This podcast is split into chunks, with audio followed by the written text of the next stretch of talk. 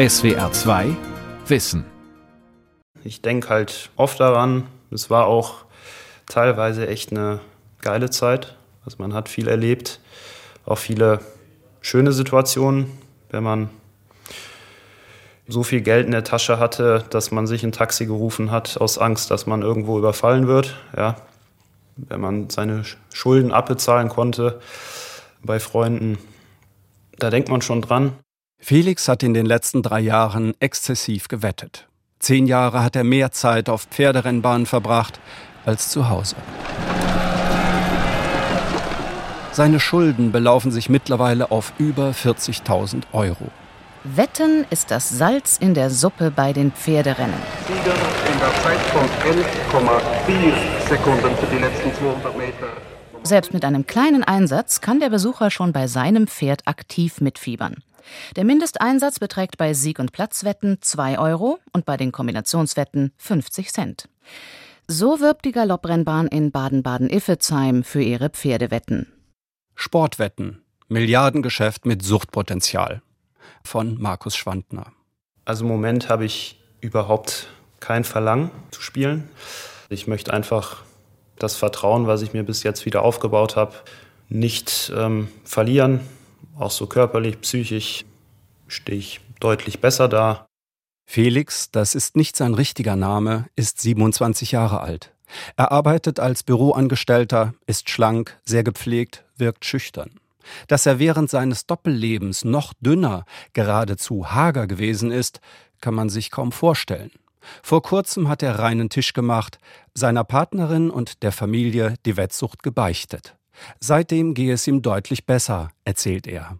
Definitiv sehr erleichtert. Ich habe meine ganzen alten Hobbys wieder aufgenommen, bin dabei, auch körperlich deutlich zugenommen im Vergleich zu damals zur aktiven Zeit als Spieler. Da sind ja Kalorien draufgegangen. Das, also ich glaube nicht, dass ein Marathonläufer so viel an Kalorien verbraucht wie ein Spieler und ein Lügner. Ja, also man musste immer wachsam sein, dass man nichts Falsches sagt und die Gedanken, die Schlaflosigkeit, das hat schon sehr an einem genagt, ja. Felix gehört zu den 180.000 krankhaften Glücksspielern in Deutschland. So die Zahl einer repräsentativen Erhebung der Bundeszentrale für gesundheitliche Aufklärung aus dem Jahr 2017. Wie viele Menschen darunter konkret süchtig nach Sportwetten sind, wurde nicht erhoben. Immerhin sieben Prozent der Befragten gaben an, schon einmal in ihrem Leben an Sportwetten teilgenommen zu haben. Dies entspricht rund vier Millionen Deutschen. Der Einstieg erfolgt meist über das Interesse am Sport. Pferdenarren setzen auf Pferderennen, Fußballfans auf ihren Lieblingsclub. Mir berichten Betroffene oftmals, naja, am Anfang war es die Wette auf den FC Köln und am Ende hätte ich auch auf Ameisenrennen in der Sahara gesetzt. Hauptsache, ich, ich kann diese Wetten platzieren und diese Stimulation, diese Erregung spüren. Der Psychologe Dr. Tobias Heyer erforscht an der Universität in Bremen seit 18 Jahren das Suchtpotenzial der Glücksspiele und weiß, wie Menschen süchtig nach Sportwetten werden. Man fängt eigentlich an, auf seinen Lieblingsverein Wetten zu platzieren. Und irgendwann reicht es nicht mehr aus. Man gewöhnt sich an diese Erregung. Die wird quasi flacher oder geringer. Also muss man mehr setzen oder mit höheren Einsätzen oder riskanter spielen oder häufiger spielen. So können Sie halt diese Erregung weiterhin aufrechterhalten. Das Problem ist, das Wettverhalten eskaliert und es tut Ihrem Portemonnaie nicht gut. Das ist so ein typischer Entwicklungsverlauf. Wetten Sie, wo Sie noch nie gewettet haben. Entdecken Sie mit Betway eine riesige Auswahl an Sportarten und wetten Sie live auf Ihrem Smartphone, Tablet, Mac oder PC. Wo auch immer Sie sind, so nah dran waren Sie noch nie. Bet Your Way auf betway.de. Der Markt für Sportwetten ist gigantisch. 40 Milliarden Euro haben Spieler im Jahr 2018 weltweit allein auf die deutsche Bundesliga gewettet. So die offiziellen Zahlen der deutschen Fußballliga. Der Umsatz von Sportwetten in Deutschland steigt seit Jahren. Im Jahr 2013 lag er bei knapp 4 Milliarden Euro. Im Jahr 2017 hatte er sich schon verdoppelt auf fast 8 Milliarden. 2019 schließlich haben Spieler in Deutschland etwas mehr als 9,3 Milliarden Euro bei Sportwetten gesetzt. Diese Zahlen basieren auf den Werten des Bundesfinanzministeriums. Wir haben 50, 60, 70 mehr oder weniger seriöse Sportwettanbieter, die Wettbüros eröffnet haben. Wir haben mehrere hundert Websites in deutscher Sprache mit Sportwettangeboten. Das Internetgeschäft ist besonders tückisch, weil es das Bedürfnis der Süchtigen befriedigt, ihre Erregung aufrechtzuerhalten, indem sie schnell und immer wieder wetten. Innerhalb von Sekunden können Sie auf Ereignisse eines laufenden Spiels setzen, auf die nächste Ecke, die nächste gelbe Karte, das nächste Tor. Gewinner sind die Online-Anbieter von Sportwetten. Wir können aber sehen, dass in den letzten Jahren die Umsätze gestiegen sind in diesem Marktsegment mit den entsprechenden Positivfolgen für die Anbieter und Negativfolgen für die Gesellschaft. Lange waren in Deutschland Internetglücksspiele verboten. Deshalb erwarben die Anbieter ihre Lizenz eben im Ausland und zahlten dort Steuern. Beliebt sind Konzessionen in Malta oder Gibraltar. Im März 2020 haben sich die Bundesländer nach jahrelangem zähen Ringen auf den dritten Glücksspieländerungsstaatsvertrag geeinigt. Er soll Online-Sportwetten und Casinos im Internet unter Auflagen erlauben. Außerdem erlaubt er mehr als die bisher zugelassenen 20 Glücksspielanbieter. Der neue Vertrag soll Mitte 2021 in Kraft treten. Der Bremer Psychologe Heyer ist durch seine Arbeit mit krankhaften Spielern auch zum Experten für die rechtliche Seite des Sportwettengeschäfts geworden. In Deutschland gibt es gewisse Sportwettenangebote, die sind legal, nämlich die Produkte des äh, deutschen Lotto-Toto-Blockes, Oddset, Toto. Und dann gibt es private Anbieter, die seit jeher auch im Internet oder in Wettbüros ihre Angebote unterbreiten. Sie werden demnächst mit Konzessionen auch in Deutschland ausgestattet und legalisiert. Noch agieren sie im Graubereich. Für jede Sportwette im Inland müssen die Anbieter 5% Wettsteuer abführen. Diese Einnahmen werden auf die Länder aufgeteilt. Baden-Württemberg hat im Jahr 2018 gut 56 Millionen Euro eingenommen. Fünf Jahre zuvor waren es nur 32 Millionen. Auch Rheinland-Pfalz konnte seine Einnahmen aus den Sportwetten innerhalb von fünf Jahren fast verdoppeln. Bisher durften die Anbieter Werbung für ihre Wettspiele machen, obwohl sie sich im rechtlichen Graubereich befinden. Sie platzieren beispielsweise ihre Spots in den Pausen von Fernsehübertragungen.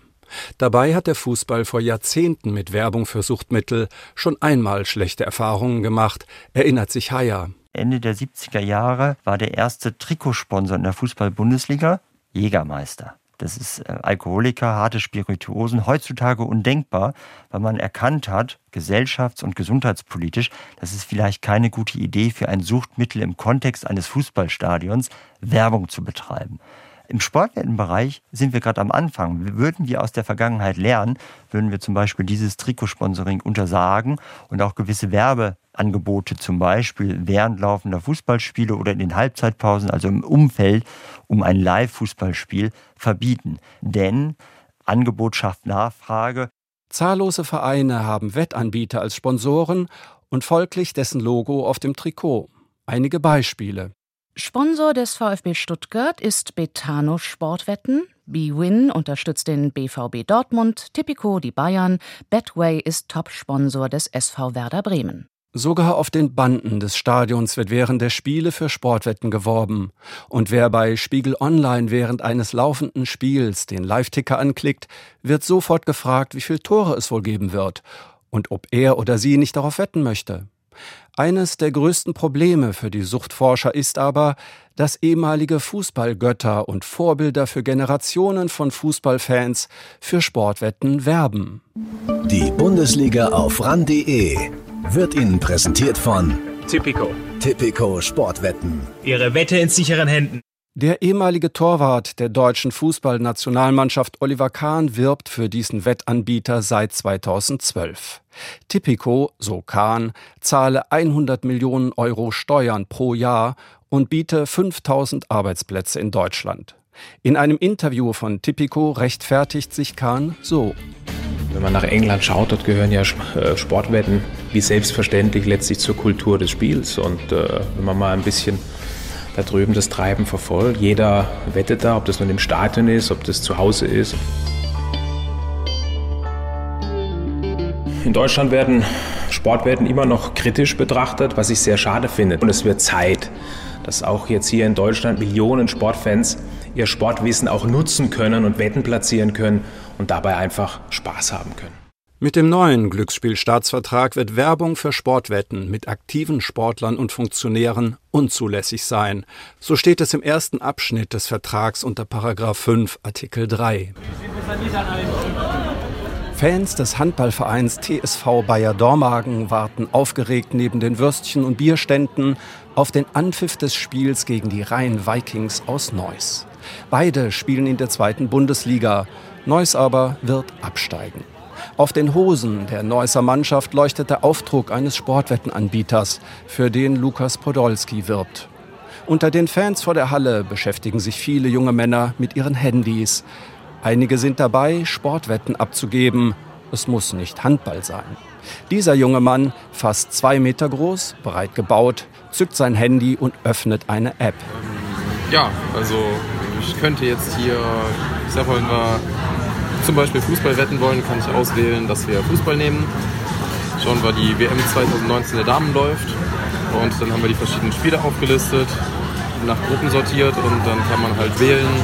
Norwegen, Nigeria zum Beispiel sucht man sich aus, entweder dass man Sieg, Unentschieden oder Niederlage tippt kann dann auch noch weitere Tipps machen, wie zum Beispiel Torwetten, dass mindestens ein, zwei, drei, vier, fünf Tore fallen. Alles, also so Handicap-Wetten gibt es noch, zum Beispiel, dass äh, Norwegen dann mit mindestens einem Tor Vorsprung gewinnt, wer die erste Halbzeit gewinnt, ob beide Teams treffen. Gibt eigentlich nichts, was es nicht gibt. Eine 1-Euro-Wette auf die deutschen Frauen beim Viertelfinalspiel gegen Schweden hätte bei einem Sieg nur 1,75 Euro gebracht, da die Deutschen als Favorit galten. Interessantere Quoten gab es bei einem frühzeitigen Tipp auf den Weltmeister. Wer noch vor dem Halbfinale auf die Schwedinnen gesetzt hat, hätte im Fall des Titels für Schweden 9 oder gar 10 Euro erhalten. 1 Euro auf die USA als Weltmeister brachte hingegen nur 1,25 Euro, denn die USA waren Topfavorit. Der junge Mann zeigt wieder auf sein Handy. Am linken Rand der App stehen die Sportarten. Er könnte neben Fußball auch auf Handball, Basketball, Golf, Eishockey wetten. Und er kann sogar auf englische, andere nationale Ligen oder international wetten. Selbst die Spiele der jungen Nachwuchsmannschaften U21, U20 oder U19 sind im Angebot. Ich schaue gerade mal durch. In Chile zum Beispiel kann man tippen, also eigentlich alle Länder, wo Fußball oder, oder wo Sport generell gibt. Es gibt halt auch für andere Sportarten dann die Wetten. Ich schaue gerade mal, so Sportwetten, Cricket zum Beispiel. Ich hatte mal aus Spaß vor Jahren eine auf Indisch Cricket gemacht. Das sind so Spiele, die gehen über zwei oder drei Tage. Und äh, wenn man sich nicht mit auskennt, ist es immer schwierig. Ne? Dann weiß man nicht, wie es endet oder wann es endet. Ein anderer junger Mann hat bereits schlechte Erfahrungen gemacht. Nachdem er etwa ein halbes Jahr lang gewettet hatte, hat er die App von seinem Handy gelöscht. In drei Sekunden kann man da was wie viel Geld setzen, also wenn man will, das ist schon das ist total einfach. Man loggt sich ein und also in der App da fünf Sekunden, dann kann man im Prinzip äh, sein ganzes Geld verspielen, wenn man will. Also weil es so einfach und so schnell geht, ist es auch extrem gefährlich. Die Anbieter von Sportwetten wissen, wie sie Neukunden den Einstieg ins Glücksspiel versüßen. Sie ködern sie mit Geschenken. 100 Euro Bonus bieten fast alle. Einige locken mit bis zu 500 Euro. Das Prinzip ist einfach. Wer 100 Euro setzt, erhält 100 Euro obendrauf. Außerdem suggerieren die Sportwettenanbieter, dass echte Experten mit Wetten sogar Geld verdienen könnten. Auf der Homepage von sportwettenvergleich.de hört sich das so an. Geld verdienen. Geben Sie gute Tipps ab, gewinnen Sie Geld. Sie brauchen dafür keine Berufsausbildung und keinen Hochschulabschluss. Sie müssen sich lediglich im Sport auskennen. Gute Wetter können mit Sportwetten also auch gutes Geld verdienen. Das ist falsch, warnen Sucht- und Glücksspielexperten wie Dr. Jens Kalke von der Universität Hamburg. Das gibt vielleicht so 20 Studien weltweit, die beziehen sich nicht nur auf Fußball, die beziehen sich auch auf andere Sportarten, Eishockey und so weiter. Und in der Regel lässt man da Laien gegen Experten tippen. Also Fußballleien zum Beispiel gegen Profis oder Sportjournalisten oder gegen Amateurfußballer.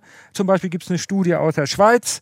Da haben Gruppen von jeweils 100 Laien, Fußballexperten oder Profis und Fußballamateure gegeneinander gewettet. Die ersten zehn Vorrundenspiele der EM damals in der Schweiz und in Österreich. Und das Ergebnis war, dass es da keine Unterschiede gibt. Sag mal, was tippst du da für ein Quatsch? Also da ist es ja wahrscheinlicher, dass Lukas Podolski hier auf einem Elefanten ankommt und rückwärts einpackt, Alter. Jungs, Braucht man da eigentlich ein Parkticket? Jeder Tipp kann wahr werden. Mit X-Tipp. So einfach ist das. Jetzt anmelden und 100 Euro Neukundenbonus kassieren. Dennoch versprechen Wettanbieter, dass Spieler mit gutem Fachwissen beim Wetten auf Sportergebnisse Geld verdienen können. Es geht um das Thema Kontrollillusion. Das ist jetzt ein Fachbegriff, aber das weiß man auch. Gerade jugendliche Sportwetter denken, dass sie aufgrund ihres Wissens, weil sie gut informiert sind über Fußball, nicht nur erste, zweite und dritte Liga in Deutschland, sondern auch zweite Liga Rumänien oder dritte Liga in Russland, die verfolgen das auch. Die denken eben, dass sie aufgrund ihres Insiderwissens mit Sportwetten Geld verdienen können. Diesem Irrglauben unterliegen einer Studie der Deutschen Sporthochschule Köln zufolge besonders aktive Sportler. An der Online-Befragung nahmen 244 Menschen teil, 208 davon waren Sportler. Professor Daniel Memmert hat sich die Gruppe der Sportler näher angeschaut. Tatsächlich haben ungefähr 18 Prozent der von uns befragten Sportler ein pathologisches Verhalten. Ungefähr 2 Prozent dann ein problematisches und die letzten 80 Prozent haben ein unauffälliges Wettverhalten. Und diese Zahl von 18 Prozent ist, wenn man das vergleicht mit anderen Zahlen von Nichtsportlern und von großen Stichproben, ist das schon sehr auffällig. Daniel Memmert interessierte auch, warum gerade aktive Sportler anfällig sein könnten. Wir konnten beobachten, dass vor allem in Vereinen die Vereinskultur ein entscheidender Baustein ist, warum viele Sportler in ein pathologisches Verhalten abdriften können. Zuerst treibt man Sport zusammen, man spielt Fußball, danach sitzt man noch zusammen und dabei wird häufig über den Ausgang von Fußballspielen gesprochen, diskutiert und dann auch gewettet. Und das macht man regelmäßig, diese Aktivität, das Training in den Vereinen und somit wird auch regelmäßig über den Ausgang von Fußballspielen diskutiert und somit wird auch regelmäßig gewettet. Und das kann dann anscheinend relativ leicht in ein pathologisches Verhalten, Wettverhalten umschlagen. Alle zwei Jahre befragt die Bundeszentrale für gesundheitliche Aufklärung die Deutschen zu ihrem Suchtverhalten, darunter auch zur Wettbereitschaft. Demnach haben 2017 etwa 1,4 Millionen Menschen an einer Sportwette teilgenommen. Michaela Göcke, Leiterin der Suchtprävention bei der Bundeszentrale, Drei Viertel derjenigen, die Sportwetten tätigen, sind also unproblematisch unterwegs. Aber es sind eben auch 20 Prozent auffällig. Die haben also schon ein Wett- oder ein Spielverhalten, das auffällig ist, wo sie also schon in die Richtung problematisch oder eben auch pathologisch gehen. Etwa drei Prozent haben bereits ein pathologisches Spielverhalten. Wo genau die Grenze liegt, ermitteln die Experten anhand von neun Kriterien. Wenn davon mindestens drei erfüllt sind, dann spricht man tatsächlich von einer Erkrankung. Und zu solchen Diagnosekriterien gehören zum Beispiel auch Entzugssymptome, Gedankenkreisen. Man denkt also nur noch ans Spielen, man lügt, man erhöht die Einsätze, ja, betrügt letztlich auch, um spielen zu können. Einer dieser pathologischen Spieler ist der 27-jährige Felix, der erst vor kurzem der Familie seine Sucht, auf Pferde zu wetten, eingestanden hat. Er ist auf dem Weg zur Suchtberatung in der Kölner Fachstelle für Glücksspielsucht. Heute sind nur drei Männer gekommen, häufig sind es acht oder zehn. Sie erzählen offen über ihre Erfahrungen, ihre Schulden, das Lügen und Betrügen, hören einander zu. Felix beschreibt seinen Kontrollverlust.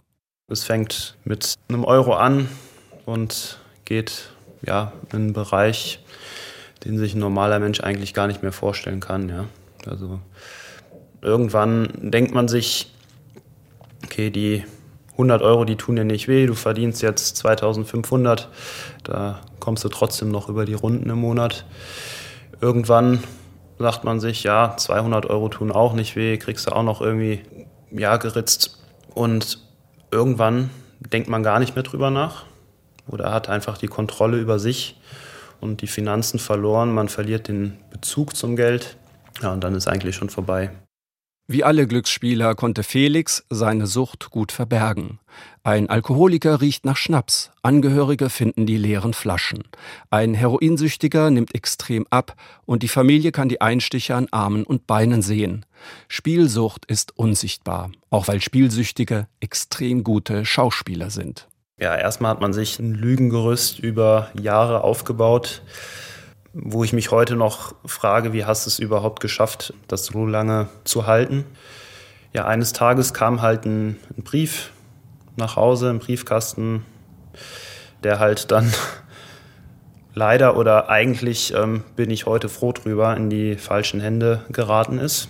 Wurde geöffnet und äh, es war halt eine Rechnung gewesen, die nicht beglichen wurde. Das spricht eine Mahnung. Ja, dann hat man mich halt schon in einem Gespräch so in die Ecke gedrängt. Ich hätte auch noch irgendwie eine Ausrede gehabt, aber dann habe ich mir gedacht, pass auf, heute ist der Tag gekommen. Gib's einfach zu, hör auf damit und dir wird geholfen, das weiß ich. Mutter und Freundin haben zu ihm gehalten, obwohl er sie bestohlen hat, um wetten zu können. Der 27-jährige Felix ist ein extremes Beispiel für eine Sportwettensucht. Er hat früher angefangen und mit einer Dauer von zehn Jahren länger gewettet als die meisten, die in die Fachstelle Glücksspielsucht in Köln zu Dr. Wolfgang Kursave kommen. Der Teilnehmer, der zu uns kommt, ist in der Regel durchschnittlich 34 Jahre alt, hat acht Jahre mindestens gespielt, hat circa 25.000 Euro Schulden. 60 Prozent derjenigen, die zu uns kommen, sind deutscher Nationalität. Das heißt, immerhin 40 Prozent haben einen Migrationshintergrund. Die meisten haben einen Schulabschluss, auch einen höheren, einen Berufsabschluss und über 70 Prozent sind erwerbstätig, also in Arbeit. Das ist ganz anders wie bei drogenabhängig zum Beispiel. Interessenten sollten achtmal zur Beratung kommen und müssen dafür insgesamt 50 Euro zahlen. Das erhöhe die Verbindlichkeit, so Kursave. Nach acht Abenden können Sie sich entscheiden, ob Sie eine ambulante oder stationäre Therapie machen wollen oder nicht. Knapp die Hälfte entscheidet sich für eine Therapie und die hilft den meisten. Es gibt sogenannte Katamnesen, das sind Nachbefragungen nach Therapie. Da wird deutlich, dass ca. 40 Prozent im ersten Jahr nach einer Therapie rückfällig werden einmal, wobei die meisten dann eben nicht mehr völlig in das alte Spielverhalten abgleiten, sondern ich sag's mal etwas salopp, schneller die Kurve bekommen und sich dann wieder Hilfe, Unterstützung suchen. Die meisten Rückfälle passieren auch in den ersten drei Monaten nach Beendigung einer Therapie. Das hat manchmal auch mit etwas Selbstüberschätzung, so nach dem Motto, einmal ist keinmal und ich kann es ja mal probieren. Da sind schon äh, riskante Momente dabei. Spielsucht verursacht soziale Kosten. Sie betrugen 326 Millionen Euro für das Jahr 2008. Das haben Forscher der Universität Hohenheim berechnet. Darin enthalten sind Kosten für die Therapie, Kosten, die durch die Strafverfolgung entstehen, durch krankheitsbedingte Fehlzeiten und eine geringere Produktivität, durch Arbeitslosigkeit und Scheidungen sowie Kosten für den Spielerschutz und die Präventionsforschung. Zum Vergleich, im selben Jahr betrugen die sozialen Kosten, die durch Alkohol- und Zigarettensucht zusammen entstehen, mehr als das 200-fache. Wir brauchen immer eine Mischung aus verhaltens- und verhältnispräventiven Maßnahmen. Der Bremer Psychologe Tobias Heyer will das Angebot von Sportwetten einschränken. Wir müssen nicht an jeder Straßenecke ein Wettbüro haben. Damit meine ich auch Werberestriktionen. Ich finde es ähm, ein Unding, dass Sportgrößen, aktuelle oder ehemalige Sportgrößen für Wettanbieter werben als Celebrities. Ihre Wette ist in sicheren Händen. Oli Kahn ist so ein typisches Beispiel. Diese Trends führen einfach dazu, dass Sportwetten in die Mitte der Gesellschaft rücken und die Suchtgefahren, die damit verbunden sind, aus dem Blick geraten. Das will der neue Glücksspielstaatsvertrag ändern, auf den sich die Bundesländer nach jahrelangen Verhandlungen im März 2020 geeinigt haben. Er soll 2021 in Kraft treten. Die wesentlichen Punkte. Online-Live-Wetten sollen beschränkt werden. Sportwettenanbieter müssen sicherstellen, dass Minderjährige sich nicht anmelden und wetten können.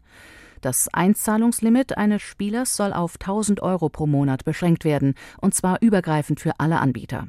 Dafür soll eine zentrale, anbieterübergreifende Sperrdatei eingerichtet werden.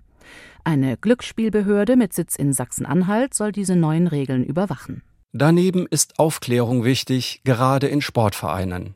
Bisher bietet lediglich die Bundeszentrale für gesundheitliche Aufklärung Broschüren zum Thema an, auf Deutsch, Russisch, Türkisch und einigen weiteren Sprachen. Mit einem Fragebogen im Netz kann jeder selbst feststellen, ob sein Wettverhalten bereits problematisch ist. Aber das ist noch nicht alles, erläutert die Leiterin der Suchtprävention Michaela Göcke. Und dann gibt es interaktive Module, so wie ein Tagebuch Buch zum Beispiel, wo ich aufschreibe, wie viel ich gespielt habe, wie viel Geld ich eingesetzt habe. Ich habe auch die Möglichkeit, in einen Chat zu gehen, eine E-Mail-Beratung zu nutzen und eben in einen persönlichen Kontakt zu einem Therapeuten zu gehen. Und ich bekomme halt täglich Rückmeldungen und Anregungen, wie ich mein Verhalten ändern kann und weniger spielen kann. Systematisch aufgeklärt über die Gefahren der Wettsucht und der Spielmanipulation werden bisher nur die Nachwuchskicker der großen Fußballvereine. Das haben der Deutsche Fußballbund und die Deutsche Fußballliga im Jahr 2014 so beschlossen. Diese Pflicht nimmt der SC Freiburg sehr ernst. Markus Kiefer ist dort verantwortlich für das Wohl von 150 Nachwuchskickern. Er bietet nicht nur Vorträge zum Thema an. Wir hatten schon selbst betroffene, spielsüchtige Menschen in der Fußballschule. Das war ähm, sehr, sehr einprägsam. Ich habe selten einen Raum dann so ruhig gehört. Das war ähm, wirklich ganz, ganz toll, wie der Betroffene erzählt hat, wie er da reingeschlittert ist und was es mit ihm gemacht hat. Im letzten Jahr haben wir ein Online-Tool ein E-Learning-Tool von der DFL gemacht, weil wir da auch gedacht haben, da sind die Jugendlichen bei der Sache eher aus ihrem Themenfeld neue Medien nutzen. Also Abwechslung ist da das Stichwort. Die Gefahren der Spielsucht sind das eine Anliegen. Das andere ist, vor Betrügereien zu warnen. Denn das Milliardengeschäft mit den Sportwetten verführt auch Spieler und Funktionäre zu Manipulationen und Betrug. Es gab in den letzten Jahren einige Manipulationsskandale im Fußball, zuletzt in der höchsten spanischen Liga. Jugendspieler müssen darauf vorbereitet sein, wie sie langsam in solche Betrügereien hineinschlittern könnten. Das fängt an bei Einladung zum Essen vielleicht von irgendwelchen Leuten, die auf einmal im Leben auftauchen und versuchen erstmal über den freundschaftlichen Weg eine Beziehung aufzubauen und dann mehr und mehr ja, versuchen Abhängigkeiten zu schaffen, indem sie dann, keine Ahnung, Schuhe verschenken und sagen, ja, hier kannst mal mir die Aufstellung nennen am Wochenende. Das sind ja auch schon Kleinigkeiten, ja, Informationen aus der Kabine etc. Frühzeitig aufzuklären ist wichtig, nicht nur in den Nachwuchsakademien des DFB, sondern bei allen Sportvereinen und auch in der Schule. Nötig sind auch strengere Gesetze, die das Glücksspiel in Deutschland für Jugendliche verbieten. Der 27-jährige Felix, der durch seine Sucht nach Pferdewetten 40.000 Euro Schulden angehäuft hat, hat im Alter von 17 Jahren angefangen. Sein Leben wieder in den Griff zu bekommen, sei schwer, erzählt er. Es gab so ein paar Ziele im Leben, die ich jetzt wieder ja, in Angriff nehme. Und wo ich weiß, wenn ich das Spielen jetzt wieder anfange, dass es nicht klappen wird. Ich möchte jetzt nicht sagen, ich bin geheilt oder es wird definitiv klappen, weil das habe ich mittlerweile gelernt hier in der Gruppe, dass man immer wachsam sein muss. Bis jetzt klappt. Ja, mal schauen, wie lange es klappt. Ne? Die Welt verstehen. Jeden Tag. SWR2 Wissen. Manuskripte und weiterführende Informationen zu unserem Podcast und den einzelnen Folgen gibt es unter swr2wissen.de.